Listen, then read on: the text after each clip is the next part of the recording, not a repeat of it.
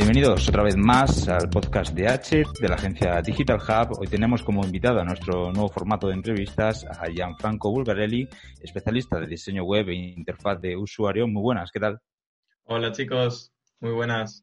Y saludamos a nuestro colaborador otra vez más, al CEO de la agencia Digital Hub, a Francisco Javier Saura. Muy buenas, Francisco. Buenas, gracias Gianfranco por, por estar aquí con nosotros. Todo un placer. Bueno, Gianfranco, en primer lugar, y la pregunta que siempre solemos hacer a todos los invitados eh, al comenzar las entrevistas, y es pues, ¿cómo estás llevando este confinamiento? Pues la verdad que mejor de lo que esperaba. Yo soy una persona bastante, bastante inquieta, que aunque esté en casa siempre estoy haciendo mil cosas y no he parado. De hecho, incluso hasta me ha dado tiempo a cambiar de, trabajo hace poquito, en medio de esta pandemia global Así que, entre otras cosas, pues la verdad que he andado bastante, bastante movidito. Y bueno, ¿algún proyecto en mente que tenga ahora mismo, haciendo ahora mismo o en un futuro? Pues eh, la verdad que estoy abriéndome mm, bastantes frentes. Eh, desde la parte de diseño estoy volviendo a retomar el diseño de, mi web. E incluso me, están saliendo distintos eh, trabajos de diseño para colegas y demás. Y por otro lado, también quiero abrirme otras vías de ingreso, porque aparte de, ser diseñador, yo también soy fotógrafo, soy videógrafo, y desde esa rama, pues quiero mm, empezar a sacar ingresos de una forma un poco más pasiva, vendiendo pues fotografía de stock y demás. Y también pues en, en mi Instagram le estoy dando mucho bombo al tema fotográfico, porque no sé si lo sabéis vosotros, pero en Instagram lo único que publico a día de hoy es mi trabajo, mi trabajo fotográfico. Y, hablo mucho sobre esta red social. Así que también quiero sacar un curso sobre Instagram. Como veis, muchísimas cosas.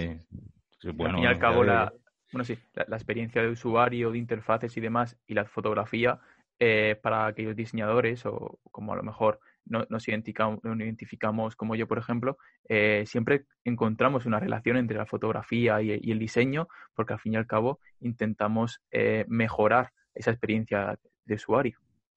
Eso es, eso es. De hecho, yo siempre digo que bebo de muchas ramas, eh, tanto de la parte que sé de marketing, que en parte estudié comunicación digital, que me viene mucho del, marketing digital, y la parte de tema audiovisual, que también estudié, siempre al final eh, es algo que juntas eh, a la hora de, diseñar un, un, producto digital, de diseñar una web. Toda la parte visual o todo lo que sepas de marketing lo vas a aplicar a, tus diseños y al final van a estar mucho más eh, alineados con, tus objetivos.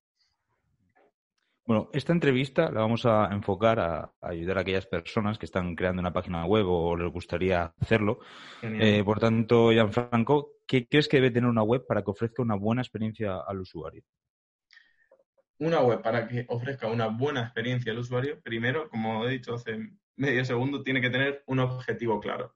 Cuando tu web tiene un objetivo, tienes que, guiar al, usuario, al visitante de tu web, hacia ese objetivo de distintas formas. Ya puede ser eh, poniendo un call to, action, em, a través de la interacción con tu diseño que em, lleve, por ejemplo, a, una tienda, por ejemplo, si, estás eh, vendiendo productos, o si, por ejemplo, en mi caso, que estoy abriendo un, bueno, quiero abrir mi portfolio por fin, pues lo que quiero es que vea mi trabajo y de una forma lo más espectacular posible. Si tuviera un blog, por ejemplo, pues quiero llevarle directamente al blog.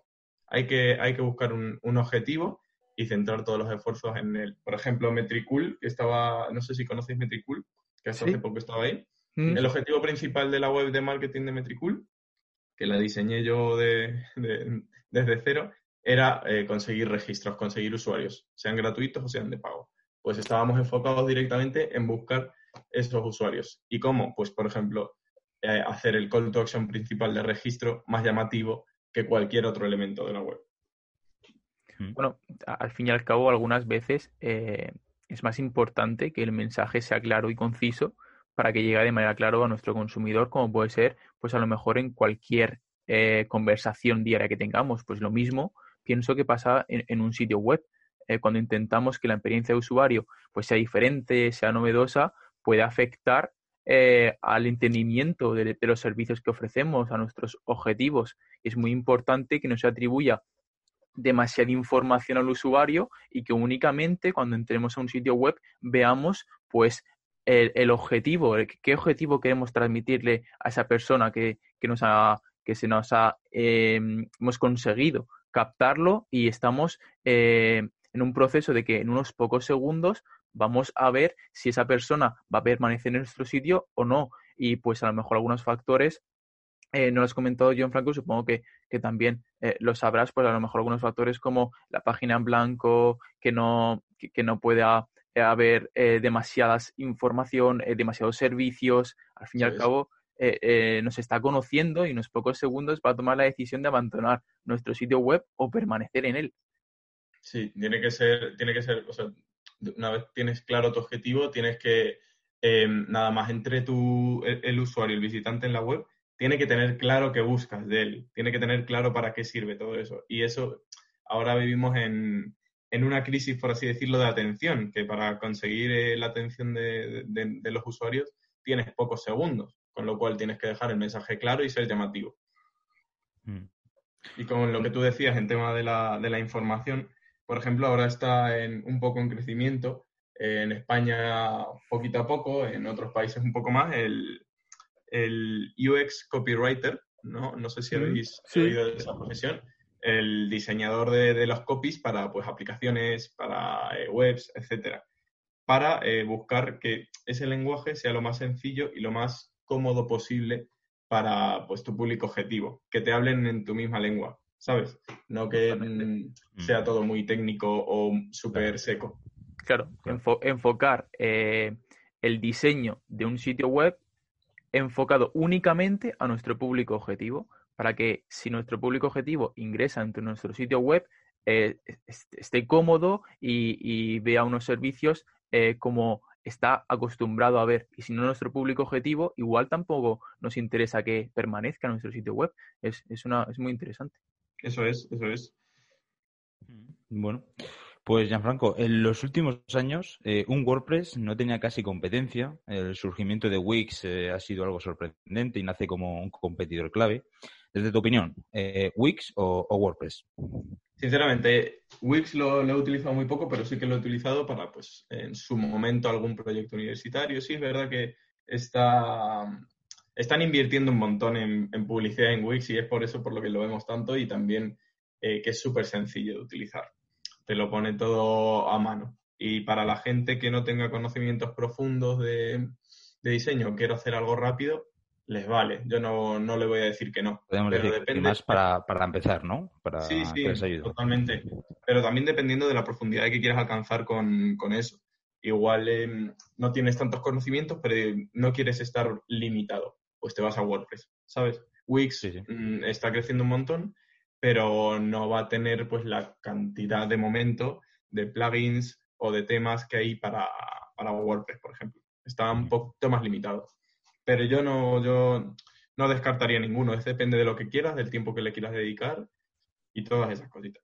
Justamente, yo creo que es más el tiempo que se le quiere dedicar, pero claro, eh, si pensamos que una persona se introduce en, hacer una página web, eh, también tiene que tener claro que va a perder tiempo. Va a tener tiempo en el aprendizaje para utilizar un, CMS, por ejemplo, como, un gestor de contenidos, como puede ser WordPress. Pero claro, mm, yo siempre, no sé, Gianfranco, ¿qué opinas? Pero si vas a tirarte 10 horas semanales aprendiendo Wix, oye, pues a lo mejor eh, te, te más rentable eh, hacer 12 horas e intentar hacer algo más con WordPress. Claro, es un poco difícil eh, en función del objetivo del sitio web, pero claro, Wix a lo mejor lo podemos enlazar más a sitios web corporativos que únicamente nos quieran eh, decir qué servicios ofrecen y al, fin y al cabo estar en, en Internet, por así decirlo, pero claro, si queremos un sitio web más avanzado, igual pues utilizamos WordPress y claro, las oportunidades que nos ofrecen WordPress no, no, las puede ofrecer Wix, aunque lo están intentando, aunque de manera, eh, mm, de manera conceptual ellos nos dicen que incluso pueden ser mejores que WordPress, que son los mejores con publicidad, que nos, que nos eh, se refleja en redes sociales y demás, pero claro, eh, también hay que decir que fuera de WordPress también podemos encontrar programas externos como puede ser Adobe Dreamweaver, que, incluso nos puede ofrecer algo más distinto, a lo mejor un sitio web minimalista, esos sitios web que a lo mejor nos metemos, hay movimiento, eh, vemos eh, cosas diferentes, llamativas, a lo mejor, pues no sé, en Nike lo utiliza, normalmente las tiendas de ropa como Zara también utilizan este diseño minimalista, no sé, Franco, si estás de acuerdo conmigo. Sí, al final es, cuestión de, tiempo, recursos y, conocimientos. Si quieres hacer algo rápido y ni te lo quieres plantear mucho porque quieres lanzar algo ya o porque no tienes muchas necesidades, Wix es para ti. Lo que sí te recomendaría para parecer un poquito más profesional, compra el dominio, que no termine en wixsite.com, por ejemplo. Ya mm, eso, eso va marcando un poco la diferencia con, con otro tipo de personas que aunque usen Wix, pues eh, lo usan de forma pues, menos profesional. Eso es uno de mis consejos. Y otro, aunque es un poco rudimentario, es métete en Google y busca comparativas Wix contra WordPress y mira eh, cuál, te, cuál te encaja más a ti para lo que estás buscando. Luego, si en el futuro mm, quieres hacer algo más complicado, siempre se puede migrar de un servidor a otro, de, un CMS a otro, seguro que, que se puede. Así que no, no, no haría falta descartar, es en función de, cada uno y de lo que quieras eh, mostrarle a tu público. Muchas personas eh, tienen problemas a la hora de, encontrar a su público y vender sus productos. Eh, ¿Qué problemas puede tener un sitio web que recibe mucho tráfico pero no, vende sus servicios? Pues mm, yo puedo ver dos problemáticas así a, grandes rasgos, que una es o el contenido no es de la suficiente calidad como mm. para no vender, pero es llamativo, imagínate una página de clickbait, pues te metes, eh, genera mucho, mucho tráfico, pero cuando entras eh, no te gusta lo que hay. Cantidad de veces habremos entrado en un post, seguro que vosotros también, de, clickbait, que nos lo hemos comido, y, era un párrafo que te decía, pues no pasa nada, ¿sabes? Cosas así. Hmm. Pues ahí generas mucho tráfico, pero el contenido no, no te interesa. Si el contenido no es bueno, eh, la gente no, va a comprar. Pero si el contenido que tenemos en nuestra web es buena y tenemos mucho tráfico, eh, algo está fallando. Igual no eh, lo que estoy intentando vender no lo estoy poniendo a la vista del usuario o el objetivo de la página en la que ha entrado no está alineado con lo que, por ejemplo, puede ser en, en una tienda la compra. Por ejemplo, si yo entro a un, a un blog de Zara y no me cuenta nada sobre ropa, yo no voy a comprar, ¿sabes? Si me, si me cuenta otras movidas, pues eh, igual el post me interesa, pero no voy a comprar, ¿sabes? el contenido tiene que estar enfocado siempre al objetivo. Si, no estás consiguiendo ese objetivo, vas a tener que canalizar el porqué siempre. Justamente, es, de lo que hablamos siempre. Eh, cuando entramos a un sitio web, nos tienen que ofrecer una confianza, eh, tenemos que ver testimonios a lo mejor de clientes, un portfolio, tenemos que conocer un poquito más a la marca, esa, eh, ese es mm, a lo mejor eh, conocerla más como persona que como marca, saber sus seguidores, saber qué contenido difunde a través de sus redes sociales, también que tenga una buena adaptabilidad en dispositivos, a lo mejor eh, Google también te penaliza y, a lo mejor eh, piensas que estás recibiendo tanto tráfico, pero a lo mejor es un problema de indexación y a lo mejor no recibes ese tráfico. Eh, ¿Has vinculado bien con Google Analytics? ¿Tienes a lo mejor Google Search Console mal configurado? A lo mejor también hay que ver tantos, por un lado, problemas pues muy básicos como puede ser desconfianza, problemas de contenido o también algo más un poquito más técnico como puede ser pues todos esos eh, conexiones con programas externos, ya sea de Google, ya sea con, por lo mejor, el, el, el, sitio de, de, de, análisis de datos del propio Wix. influyen muchos, muchas variables. Eso es, eso es porque, eh, como tú dices, si tu contenido incluso es bueno, pero eh, tienes problemas de indexación, si Google no muestra nuestra web, si Google no muestra nuestros posts, estamos perdidos. no, no, no, no, no va a llegar nadie, no, no vamos a conseguir competir. Eh, primero, cuando creas una web, tienes que estar bien seguro de que Google está indexando bien todas tus páginas. Tienes que, que conectarlo todo perfectamente. Y puede ser complicado en un principio, igual necesitamos contar con ayuda, pero, pero es, lo, es lo más importante para, para poder em, analizar bien tu contenido, saber si está funcionando o no, ver eh, en función de tu competencia eh, cuál es tu posición, poder competir. Bueno, Gianfranco, ¿cuáles son tus, tus herramientas, tus armas? ¿Qué, ¿Qué programa de diseño utilizas tú con mayor frecuencia? Para diseñar, yo lo que, lo que utilizo ahora es Adobe XD. No sé si lo conocéis, es gratuito, es de Adobe. Y la verdad que está mejorando un montón. Lo, lo llevo usando desde que salió. Conozco otros programas de, diseño como Sketch, eh, como eh, Figma, que me, encantan. Pero Adobe XD me ha dado desde el principio lo que he necesitado e incluso ha ido mejorando un montón. Y la verdad que, está genial. Aunque ya te digo, como, como persona dedicada a este mundillo, al final te da igual un programa que otro, mientras mm. uses los estándares. Eh, porque hay muchos programas, como he dicho, Sketch, Figma, eh, Adobe XD, que, tienen un funcionamiento similar y que son todas muy, muy, muy buenas. Así que, pero mi arma, como tú dices, es, es Adobe XD ahora.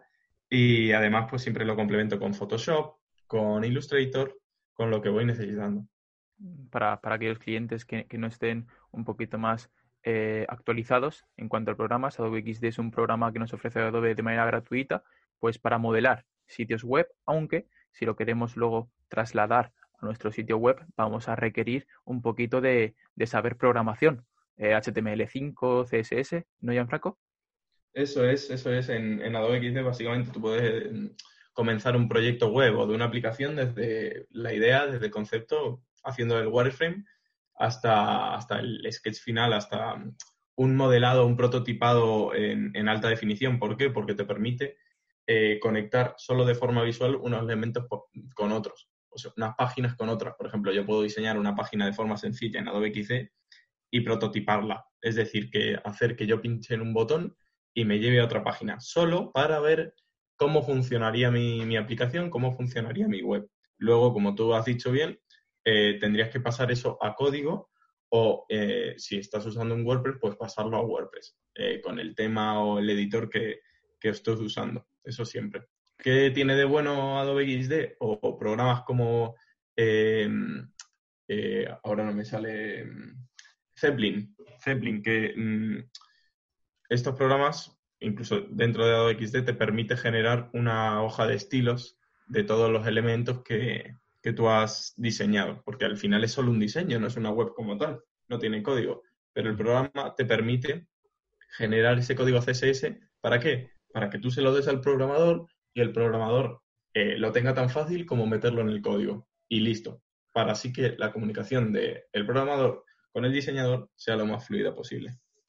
Entonces, vamos, mm, para resumirlo un poquito, eh, para que también nuestros, nuestros oyentes eh, un poquito más. Eh, llega un proyecto nuevo y entonces eh, se le hace como un modelado eh, básico de cómo sería, por ejemplo, la homepage de, de, su sitio web. Una vez el, el, cliente da lo OK y dice, oye, me gusta tal, se intenta pasar, pues si está en WordPress, se pasa a WordPress la hoja de estilos o incluso intentar adaptar el código a WordPress y luego ya, pues se le dice al cliente, ya lo tienes en WordPress, te explicamos a lo mejor algo básico si quieres alguna vez meterte y modificar cualquier cosa. Y Adobe XD, eh, por, a ver, ya está un poco, es opinión, eh, opinión eh, mía, es un magnífico programa externo, pero claro, mm, yo el único inconveniente que, le veo a Adobe para aquellas personas que lo quieran utilizar es ese poquito de programación que hay que saber, porque por ejemplo hace unos años, no sé si Gianfranco lo conoce, eh, estaba Adobe Muse, que era más o menos lo que tiene Adobe XD, pero que no tenía ese requisito a lo mejor de saber programación al 100% podía cualquier persona, yo creo, que con requisitos a lo mejor de saber Adobe, de Photoshop eh, y un poquito más de subir, eh, pues a lo mejor archivos a un servidor para que luego se plasmara en, en, un sitio web, para a lo mejor Adobe Muse. Lo que pasa que, claro, ese programa, como ya conocéis, eh, ya Adobe dejó de, de patentarlo, de actualizarlo, únicamente pues ya lo puede, se, pueden se puede descargar de manera externa a Adobe y Adobe XD yo creo que es una prueba más allá de Adobe Muse. Creo que eh, necesitaba también una actualización, un programa de Adobe que, funcionara tan bien. Y yo creo que, como tú dices, Gianfranco, se está actualizando eh, a mejor y mejor. Y bueno, para aquellos usuarios que quieran eh, utilizarlo, tienen que saber un poquito más de, programación.